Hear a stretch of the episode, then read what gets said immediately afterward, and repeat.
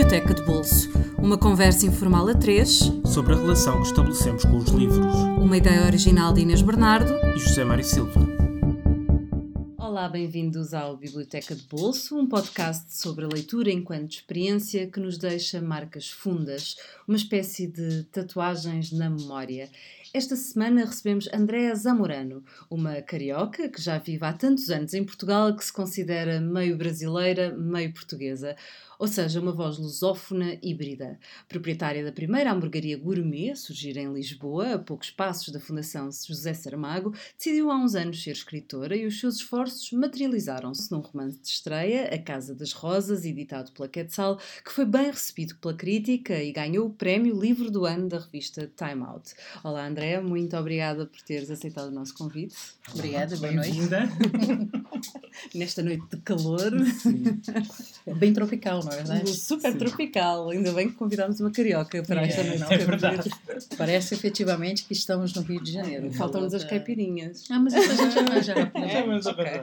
Já vamos tratar desse assunto. Vamos começar pelo bestiário do Julio Cortázar. Uhum. que foi um, talvez um dos primeiros livros marcantes da tua vida, não é? Sim, quando a Inês falou comigo, é, foi o primeiro livro que veio na minha cabeça. Logo. Logo, assim, nem precisei pensar. Foi, esse, de certeza. Esse, Os outros, logo esse vi logo a capa do livro é, na minha cabeça. Sim, foi, foi uma revelação para mim perceber que uh, eu não conhecia nada naquela altura de, do que era o um movimento do realismo mágico, fantástico, maravilhoso, como uhum. queiram designar. É, eu não conhecia nada disso, não, nem conhecia o Julio Cortázar. Eu vim conhecer o Julio Cortázar através de um professor que eu tive na faculdade, que por acaso também chamava Julio, chamava-se Julio Aldinger Dalhos, e que nos dava uma cadeira de literatura hispano-americana. Uhum. de literatura hispano-americana, como nós estávamos no Brasil, tínhamos uma contextualização né, da, da América do Sul. E foi aí que eu comecei a descobrir esses autores. E, e o professor levou para aula o, a Casa Tomada, né? É o primeiro conto. É o primeiro, Foi o primeiro conto, conto dessa, dessa, dessa série. E claro, né, eu fui imediatamente arrebatado, o que é isso, o que é isso, o que é isso. E, e saí dali, fui imediatamente, lembro perfeitamente que eu saí dali e fui diretamente à, à livraria da faculdade, comprei eh, um exemplar, que era este, que está aqui, que é o mesmo exemplar até hoje. E depois comecei a lê-lo e descobri que haviam mais coisas estranhas. Havia uma senhora, uma, uma moça, uma jovem que vomitava coelhinhos. Havia um tigre que circulava por dentro de uma casa. Então, era um conjunto de descobertas de coisas novas e improváveis. E toda aquela. Não sei se pode dizer isso, improbabilidade? Sim. Ok. Uhum. Não sei, toda aquela improbabilidade é, me arrebatou. Uhum. Também eh, era uma altura em que, em que todos somos muito impressionáveis, não é? Estamos é. na faculdade, uh, começavas a descobrir também o mundo. Uh, eu, eu fui muito jovem para a faculdade, eu fui uhum. para a faculdade com 17 anos. É, o que também não era muito comum, mas eu fui, fui acabei e acabei indo para a faculdade assim muito jovem. E eu realmente eu vinha de um contexto familiar simples. Uhum. A minha mãe era professora, naquela altura ainda não era professora, veio a ser depois, era só secretária num colégio. Depois é que ela fez faculdade, fez faculdade. A minha mãe fez faculdade um pouco antes de eu fazer faculdade. quase um pouquinho, que... quase em simultâneo. E, e, aí ela subiu na, na sua carreira e tal. Então, mas nós tínhamos ela, mas ela foi ela que me colocou o hábito da leitura. Uhum. Mas nada dessas coisas, eram todas coisas muito clássicas? Sim. né? Tudo dentro do cânone. Tudo nada... dentro do cânone, sim, sim, sim, sim. Depois, o mais louco que eu tinha ido naquela altura, é porque eu tinha um namorado é, que lia muito Aldous Huxley uhum. e também foi um leitor que, que também me influenciou, influenciou muito, bastante. Sim. Não tanto como Julio Cortázar, mas sim. Mas depois continuaste a ler o Continuei. Cortázar, foste ler o resto? Não, fui ler tudo. Fui ler o Juan Rulfo, fui ler hoje mesmo quando eu estava procurando os livros, né, para ver para aqui, encontrei duas versões de um conto que é um conto que eu que é talvez o conto que eu mais gosto de todos, mais até do que o Julio Cortázar, que se chama Aura, do Carlos Fuentes. Ah, e, e é um conto que, que, que, sempre mexe muito comigo. E eu comecei a lê-lo, né, de novo, né? E eu falei, eu não posso ler agora que eu tenho que ir para lá. Então eu encontrei duas versões. Mas mudando Quase que eu ia mudando, sim. Eu, eu, encontrei duas versões. Uma versão em português, que é a uhum. versão original dessa altura, e uma versão que eu comprei aqui, depois em espanhol. Hum. Tá. Mas o, o, o, Cortázar é assim uma espécie de contista por excelência, não é? Ele tem um domínio da forma conto absolutamente excepcional. Isso cativou-te quando começaste a, tu estavas a estudar letras. Estava, estava. Também te interessou não só pelas histórias estranhas, mas também pela forma, pela técnica não, da, com da, certeza, da escrita. Com certeza. Eu lembro perfeitamente. Eu não sei em qual, eu acho que é, agora não me lembro em qual conto que é, mas eu acho que é no, não sei se é no bestiário, não, não é no bestiário ou se, é um desses que está aqui, que agora não me lembro qual é, não sei se é do, do autocarro, o ônibus, né, em português uhum. do Brasil, que ele tem uma descrição de um apartamento em um parágrafo. Assim, que é uma coisa. É... Está lá tudo. Está lá tudo. Uhum. E tu, na altura, ainda, ainda não sabias, ou talvez já sonhasses ser escritora. Eu sempre soube que sempre, queria ser escritora. Ah, sempre soubeste. Sim, e nessa altura soube. já lias a pensar: um dia eu vou, vou escrever as minhas coisas e tenho que aprender o ofício? Não, eu tinha muito medo. Porque isso é uma coisa que eu vim descobrir agora, medo né? De, de falhar. Medo de falhar, sim. Mas eu descobri isso agora, porque hum, nós, quando fazemos a faculdade de letras, isso é muito curioso nunca nos é dado a perspectiva do autor. Nós estamos sempre na perspectiva do leitor. Nós analisamos a obra sempre de um ponto de vista passivo, uhum. nunca como nunca nos pondo na pele do autor como produtores daquele produto, mas nos pomos na pele do autor, mas enquanto leitor, sempre. Sempre pensando a, leitura, a leitura, a leitura, e nunca a produção. Ou seja, nunca houve esse virar de perspectiva para entender isso. Então, eu achava que essas obras, apesar de ter me maravilhado com o Cortázar, né, e com eu me maravilhei com tudo. Eu fiquei completamente apaixonada pelo Cortázar, de tal maneira que eu tinha um pôster dele no meu quarto, assim, como se fosse um, um cantor. Sim, exato. Não, eu tinha um do Sting. Eu, eu hoje eu contei isso para alguém. Eu tinha um do Sting e outro do do Cortázar. Do Cortázar. Graças a Deus eu deixei de gostar do Sting. concordo, concordo. Pronto, são coisas da juventude. Exato, é exato. Mas há coisas que ficam. Quem, quem de nós? Exato. Que tira a primeira pedra. pedra. Exatamente. Então, pronto, eu era super fã do Sting mesmo. E eu não deixei a gostar do Police, mas, do, mas daquele Sting que eu gostava, eu deixei de gostar. Pronto, detalhes. É, e o Cortaça lado a lado. E tinha um postalzinho também que um amigo meu argentino me deu uma vez, dele em Paris. E depois vi essa foto reproduzida inúmeras e inúmeras vezes, que é um clássico dele fumando, assim, com a gabardinha uhum. levantada. Né? Não, não tinha barba, não, não nessa barba foto, nessa, não. não. Então pronto, né? Eu disse, ai meu Deus. E quando é, quando é que essa mudança de leitora para produtora, quando é que essa mudança se dá na tua cabeça? Se deu muito mais tarde, porque eu sempre escrevi, né? Sim. Não com a regularidade que eu gostaria de ter escrito, é, mas se deu muito mais tarde. Só se deu quando eu efetivamente perdi o medo.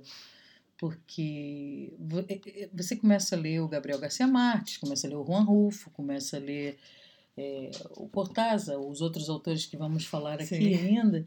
E você fala assim, mas o que é que eu vou acrescentar? o que, é que eu vou fazer? O que é que estou fazendo aqui? Seja, e, e como, é então, é que, como é que perdeste o medo?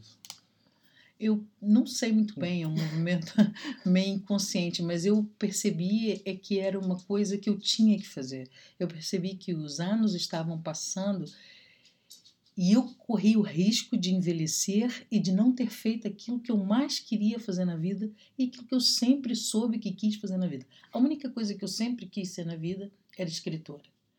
E eu fiz tudo na vida antes de ser escritora. Eu fui diretora de marketing, é, eu fui diretora de comunicação, eu trabalhei em tem restaurantes, né? Eu, sei lá, eu trabalhei em tanto, trabalhei num hotel quando era muito jovem. Ou seja, eu fiz tudo e mais alguma coisa antes de chegar antes de ter coragem de dar o salto, ou seja, de enfrentar isso. Uhum. Eu, eu acho que eu, eu, eu, sempre acho que os escritores, para ser escritor é preciso uma coragem é, tremenda. Eu, eu sempre escrevo com medo. Ou seja, eu escrevo, mas eu digo, olha, tá aqui. eu não sei. Eu não sei. Vê, vê, aí se vocês gostam. É sempre com muito. Eu vou andando depois de. É, depois vocês dizem qualquer coisa também. É sempre com muito constrangimento e com muito respeito. Ou seja, hum. é, sempre com muita deferência, uhum. com muito respeito pela. Não pela. pela como explicar isso? Não de uma forma subserviente, nem nada disso, nem é de uma forma respeitosa mesmo, com admiração, uhum. com de entender o ofício, de saber que eu sempre me lembro de uma frase do Nelson Rodrigues, que é uma coisa mais ou menos assim, que diz que ele era muito criticado pelo fato de escrever de maneira simples, né? E ele sempre dizia: só eu sei o trabalho que me dá é, ser simples, ser simples, né? Fazer isso simples. Então, quer dizer, eu sei o trabalho que está por trás, né? Vou sabendo, estou aprendendo, né? Isso. E, então, quer dizer. Eu... E a própria escrita do teu livro foi sendo feita no meio de mil e uma atividades, nomeadamente. Ah, sim, não, a escrita, do, tudo, a é? escrita do meu livro, a escrita dos textos que eu faço para a Fundação Saramago, a escrita do, do, do novo romance que eu estou fazendo, é tudo no meio de 30 mil coisas.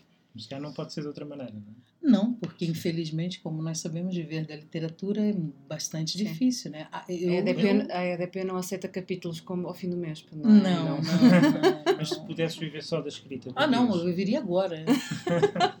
Já. Já, nesse momento. Apesar de. É engraçado isso, porque viveria, mas ao mesmo tempo eu ficaria com um profundo pesar de não ter mais o restaurante. Uhum. Porque eu adoro ter o restaurante. E, e a parte que eu mais gosto de ter o restaurante e a parte precisamente de ver a felicidade das pessoas, sabe? As pessoas, eu, eu, eu acho que a gente faz um trabalho bacana, assim, sem falsa modéstia aqui. Sim. Eu acho que a gente faz um trabalho bacana e esse trabalho bacana que a gente faz faz com que as pessoas saiam do meu restaurante felizes, contentes, porque viveram uma boa experiência, porque a noite correu bem, porque os, o pessoal que trabalha com a gente, todo mundo é super simpático. E esse conjunto de experiência permite que eu humano exatamente um permite que eu esteja lá que eu precisa de conhecer pessoas isso é? isso ouvir histórias isso, isso. estás, lá, estás lá com o teu caderninho e estás a ouvir. Já alguma vez aconteceu ouvir-se uhum. uma história? Eu já escrevi um conto de, eu escrevi um conto uma vez de, de, de um cliente que eu achei muito engraçado porque eles pediram tudo igual. Então pediram. Era um casal?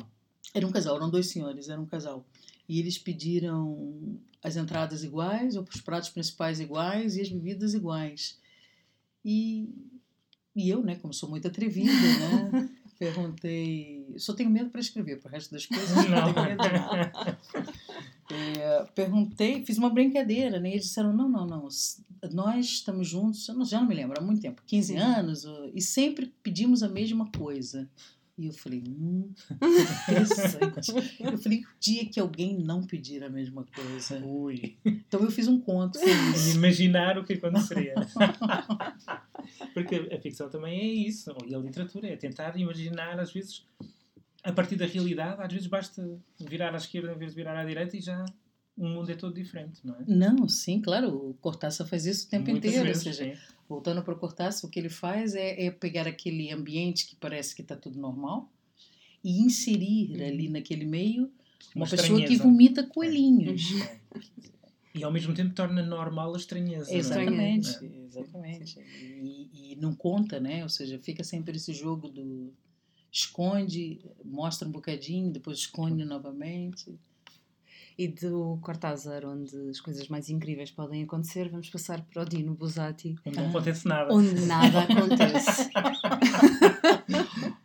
o Dino Buzzati foi uma descoberta muito tardia. Eu só li pela primeira vez no ano passado. Uhum. Foi na Feira do Livro do ano passado, precisamente, eh, que eu comprei o primeiro livro na Cavalo de Ferro, lá, uhum. fui lá. E foi este o Deserto foi este, Starter? Foi este que está aqui. O Deserto de Starter, sim. Ainda não consegui ler mais coisas dele, mas eu já sei que ele tem uma coleção de contos fantásticas. Sim, sim, é um grande eu, contista é, também. Eu sei, eu sei, eu já estou sabendo. e eu vou chegar lá. tem muita coisa para ler, sim, mas muita. eu vou chegar lá, eu vou chegar lá. E então, é, eu fui ler esse livro porque porque acho que é a obra de referência dele, já tinha ouvido falar muito dele. E, e, acho que alguns autores que temos obrigatoriamente que ler, e eu sentia que, que, que eu disse, não, tem que ler alguma coisa dele, né? Então comecei por, essa, por esta obra, que é a obra canônica, né? Sim. E, e fui arrebatada também, seja, precisamente pelo oposto, né?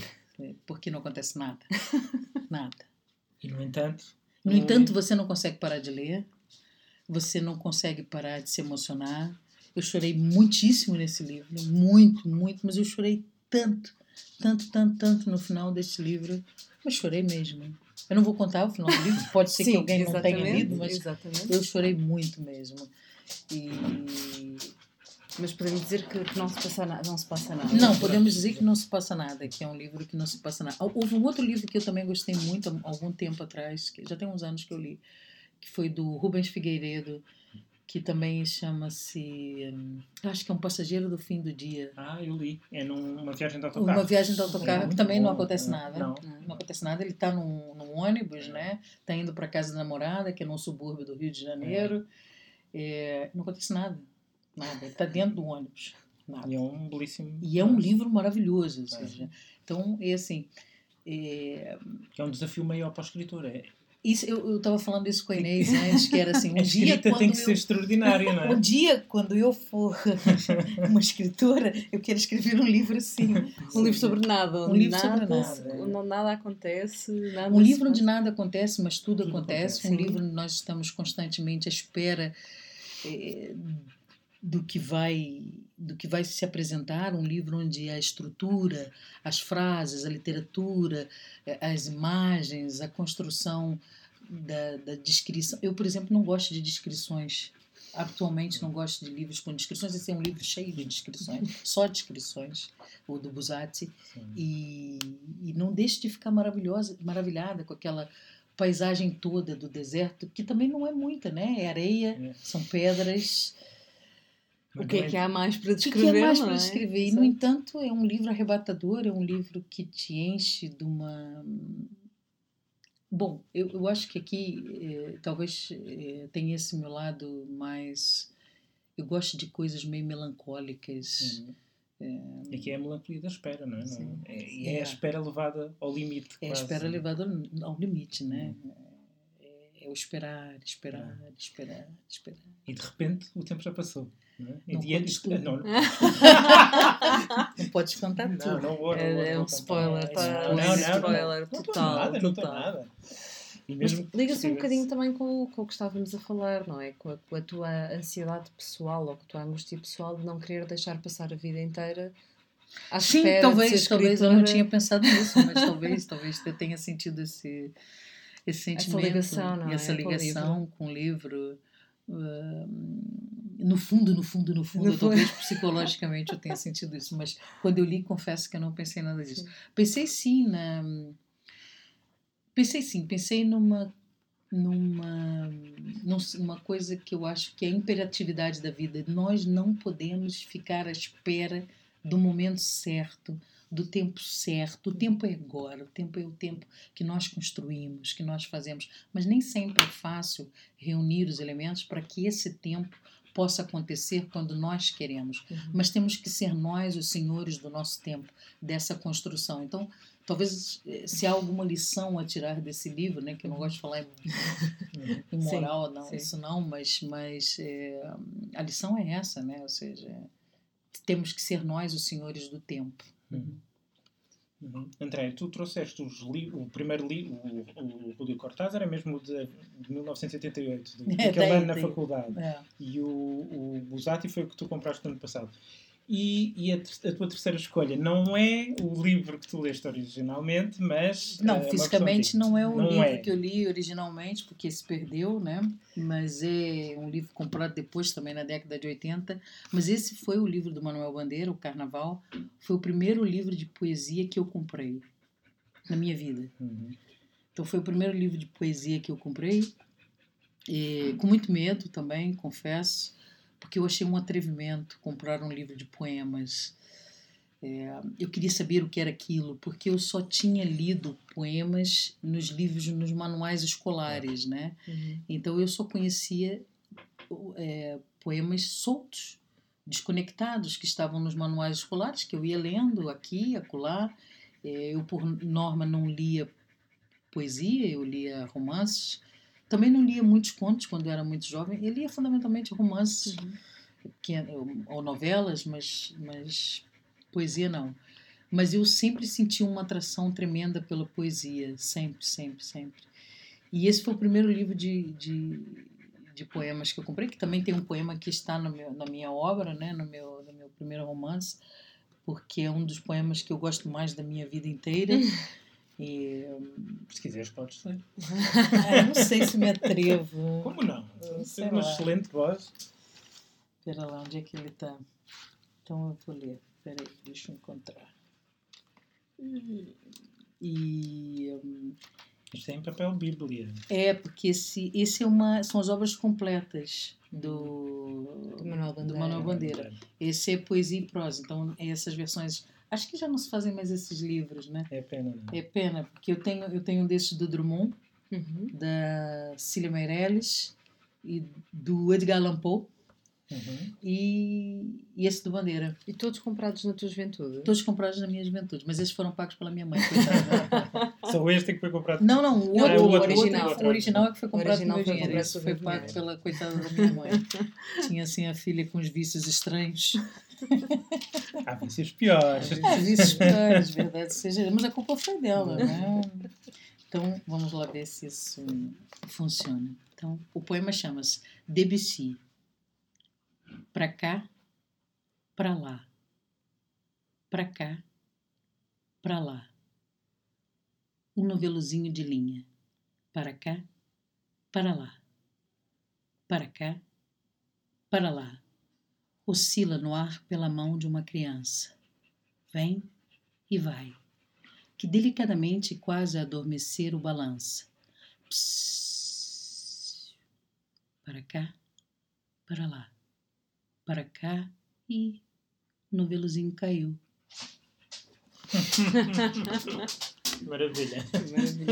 É uma coisa muito delicada, é uma coisa até É. que sai um pouco desse, desse do tema desse, desse livro que é o carnaval, né? Uhum. Que está cheio de poemas, é, ainda numa forma que não será a forma do Manuel Bandeira mais conhecida que ela. Esse sim, esse, esse já está o Manuel Bandeira lírico, livre, simples.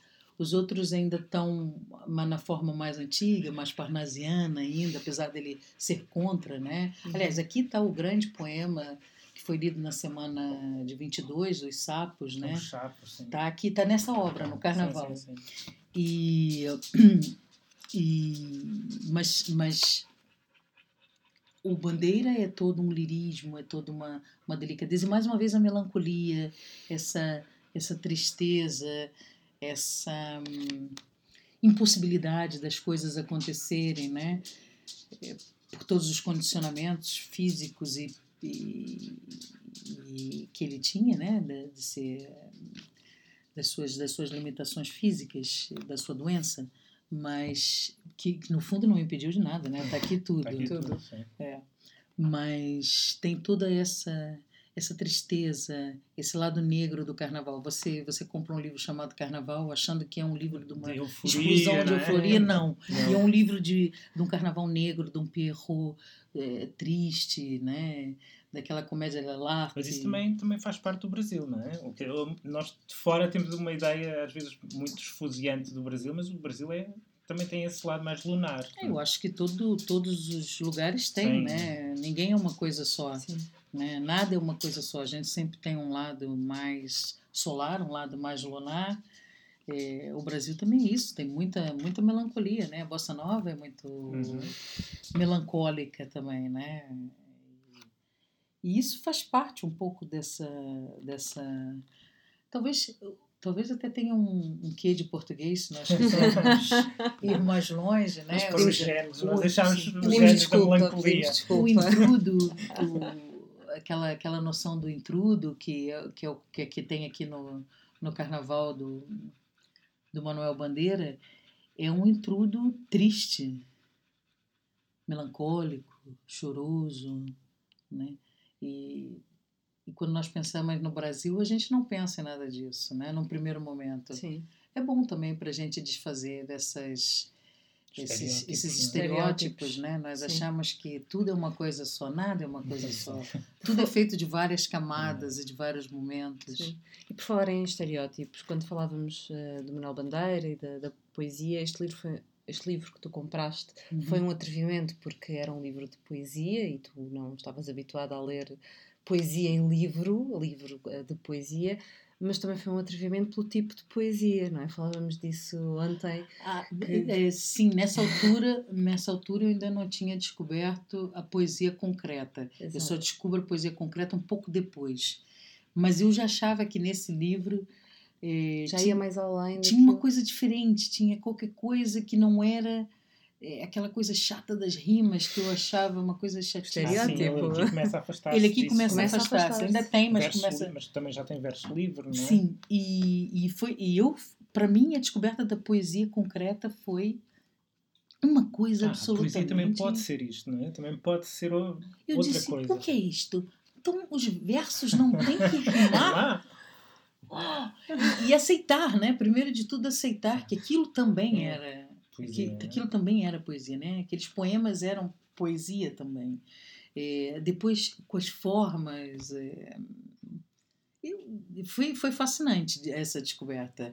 Então, quer dizer, eu acho que no fundo, esses livros que marcam a gente são os livros da nossa inocência, né? Do tempo da nossa juventude, do tempo que, em que nós não temos nada gravado no nosso, no nosso, na nossa memória ainda, que está tudo por descobrir, tudo por acontecer. E, e esses livros que entram, ainda por cima grandes livros, né, entram e ficam gravados, como se fosse, eu dizia ontem para Inês, estão, estão gravados a, a fogo, a quente, estão gravados na alma para sempre. É tal tatuagem, não é? É Tal tatuagem, tatuagem. Eu posso sim. ler, é muito difícil é, hoje em dia um livro, por exemplo, esse do Dino Buzzati me fez isso, mas já é difícil. E eu só gosto de ler livros assim. Mas vai sendo cada não é? vez mais difícil. Vai sendo cada vez mais difícil. É, Quanto não. mais se lê. Não é pela qualidade dos Não, não, livros. exato, não, não. Também tem a ver com a nossa capacidade de deslumbramento É, e, de, isso. e de, de ver coisas novas nos sítios, não é? É, de, de olhar para um livro e dizer, nossa, O que é isso, não que é? troço maravilhoso, eu tenho que ler isso agora. E isso é cada vez mais difícil. E aconteceu com o Dino Bosati ano passado. Também, e também vais ter essa sensação com os contos dele. Não, Os sim, contos eu são tô, incríveis mesmo. eu tô morta por estar livre das minhas. Tô na reta final. Agora, quando eu acabar aqui o que eu tenho que fazer, eu já vou ser uma mulher livre. E para os nossos ouvintes que ficaram mortos de vontade de procurar estes livros, eh, podem encontrar o Bestiário de Júlio Cortázar numa edição da, Cavalo de Ferro com um preço de 13 euros. Infelizmente já não podem aproveitar a Feira do Livro de Lisboa para comprar eh, a preços mais convidativos. O Deserto dos Tártaros de Dino Buzzati tem várias edições que vão dos 7 aos 15,50 euros e Carnaval de Manuel Bandeira infelizmente não está disponível em Portugal poderão tentar encontrá-la em alfarrabistas. Eu não eh, sabia que não tinha. É verdade, é verdade. Uhum. Infelizmente, vamos, vamos começar a pensar nisso. Andréa. Uhum, uhum, uhum, uhum. Para a semana nós estamos de volta. Até lá sigam-nos nas nossas redes sociais em facebook.com.br Biblioteca de Bolso e ouçam-nos através do SoundCloud por subscrição RSS e na rádio online Rádio Lisboa. Andréa, muito obrigada por teres vindo. Não, eu que agradeço, por favor. E para quem nos ouve, até para a semana com um novo convidado. Até para a semana.